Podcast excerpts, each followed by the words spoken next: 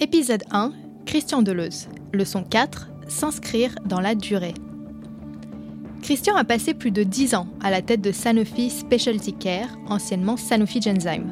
Un record de longévité dans un secteur où les dirigeants restent en moyenne 2 à 5 ans à leur poste avant de partir vers de nouveaux horizons.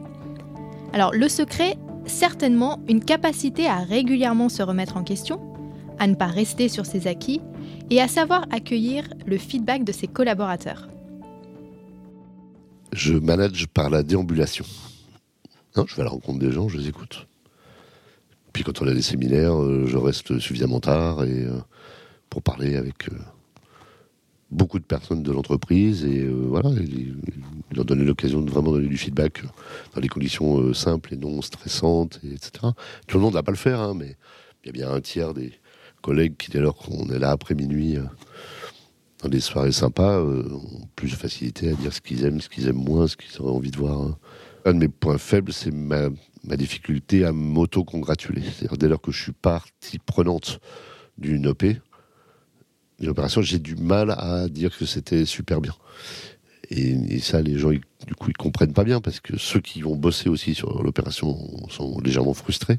Ceux qui regardent de l'extérieur ou qui sont euh, partie prenante de ce succès, mais euh, euh, sans y avoir été, je sais pas, en première ligne, hein, aimerait en entendre parler aussi. Enfin voilà, l'un dans l'autre, du coup, ça, ça, amène à, ce défaut assez, enfin oui, qu'on trouve quand même dans. Enfin, je suis pas le seul à l'avoir, qui est les gens qui ont un certain savoir-faire et un faire savoir qui est pas bien bon. Et ça, c'est pas bon en fait. Dans la réalité, il faut savoir équilibrer.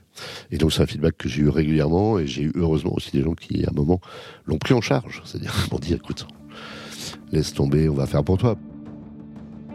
Si le premier challenge consiste à rester longtemps à un même poste, le deuxième challenge, et pas des moindres, consiste à savoir partir, réussir à déceler le moment où il faut passer le flambeau et accepter de tourner une page importante de sa vie.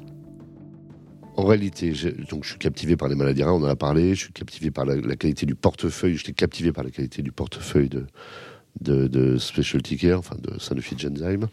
Euh, j'avais des, collaborateurs extraordinaires, enfin franchement j'étais bien. Et comme nous avions décidé, ma femme et moi, depuis un certain temps, de ne pas plus partir à l'étranger, de ne pas aller travailler à l'étranger, je voyais pas tellement d'endroits où je pourrais être plus heureux dans l'industrie pharmaceutique, euh, en tout cas ailleurs, que dans Sanofi, et pas tellement d'autres métiers dans Sanofi que j'avais envie de faire. Du coup, bah, j'ai gardé mon outil de mesure euh, pendant longtemps de, la performance, hein, qui en fin d'année, je me pose toujours la question est-ce que quelqu'un d'autre à ma place aurait fait mieux dans les mêmes conditions? Je trouve que c'est une vision assez faire de, la mesure, et quand on se répond oui, bah, on met en place les outils de correction pour l'année d'après, puis si on se répond non, bah, on se dit bon, ça veut dire que je me suis quand même, voilà, on a bien, on s'est bien battu, puisque en général on est quand même un peu. Notre résultat est un résultat qui, dans la réalité, issu du, travail du collectif. Euh, et donc, euh, ça n'a pas été si simple parce que ne pas bouger dans une organisation, euh, dans une grande organisation, le risque c'est que les gens croient que vous manquez d'ambition alors que j'ai été amené à réexpliquer à plusieurs reprises que j'étais extrêmement ambitieux, puisque mon ambition c'était de faire mieux que n'importe qui d'autre à ma place dans les mêmes circonstances, euh, et que mon ambition c'était de faire super bien mon boulot à cet endroit-là, et que j'avais pas tellement envie finalement de faire autre chose ailleurs. Euh, et tout ça a été vrai donc jusqu'à en effet il y a un an et demi ou quelque chose comme ça, quand on a commencé à discuter avec euh, avec l'organisation d'évolution, parce que là au bout de dix ans, moi-même je commençais à admettre que trouver des réponses nouvelles ou différentes à des problématiques qui sont récurrentes, ça, devient un peu compliqué. Euh, et notamment en termes de, de, management ou de développement des, personnes. Donc voilà. Et que par ailleurs, euh, j'avais déjà à peu près la moitié de mon temps que je dédiais à travailler euh, pour ou avec l'environnement, que ce soit au HDI, que ce soit au, à France Biotech ou au LEM, ou enfin voilà, plein d'endroits où et, voilà, et donc discutant avec euh, l'organisation, et Olivier Bogilot en particulier, ce projet de, développement d'un cluster en oncologie euh, dans le sud francilien commençait à émerger. Et donc, euh, voilà, on s'est mis d'accord sur le fait que probablement, je pouvais être utile dans un rôle, une fonction différente que je trouvais également captivante. Avec pour le coup des profils de métier très différents, puisque j'avais plein de management et beaucoup de. J'ai trois fois rien. Euh, là, je suis vraiment dans la position d'être. Euh, de, d'incarner ces éléments de cohérence que j'évoquais un peu plus tôt entre la vision d'un Sanofi qui est leader de secteur et qui a conscience qu'il doit faire plus euh, quand on parle des effets sur la, souveraineté, le, fait que, des, que, les malades puissent accéder plus vite à des médicaments innovants, etc., etc. Euh, et que ça, ça nécessite un travail collaboratif avec les écosystèmes, et que c'est ça finalement que je fais aujourd'hui et ce qui était évidemment encore plus incarné depuis le mois de mai dernier, euh, quand je suis devenu président de Médicène, dont le métier, enfin le rôle, euh, pôle de compétitivité, c'est clairement d'être euh, à l'articulation de, la recherche publique et de la recherche privée, de, la recherche publique et des entrepreneurs du secteur privé, quel que soit leur, enfin que ce fasse e-tech, medtech ou biotech, etc., data, pour favoriser l'accélération de l'émergence de l'innovation, la création de valeur, la transformation d'une découverte en, médicaments ou, enfin, ou en produits de santé euh, qui va vraiment changer la vie des gens. Donc euh, voilà, tout ça est finalement assez cohérent avec les choses que je faisais avant. Et pour faire ça euh, à plein temps, il fallait en effet que du coup j'abandonne les fonctions opérationnelles, puisque après mes journées c'était plus assez longues pour le coup. Et puis c'est très bien, du coup m'a succédé une excellente collègue aujourd'hui, je sais, fait euh, très bien. Et probablement, avec un regard différent, leur apporte des choses que moi, je leur aurais pas apporté. Donc, euh, hein, c'est bien, c'est chouette.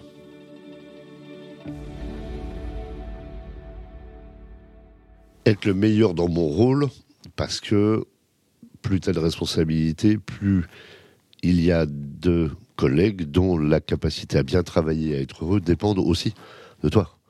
C'est pour ça, par exemple, je réponds assez vite aux messages qu'on m'envoie, non pas parce que je parce que je crains toujours que la personne qui me l'a envoyé attende ma réponse pour agir. Et que, encore une fois, pendant qu'on discute, il y a des malades qui attendent euh, dehors des traitements. Le, en fait, c'est pas, pas l'ambition, c'est un sentiment d'urgence qui m'anime.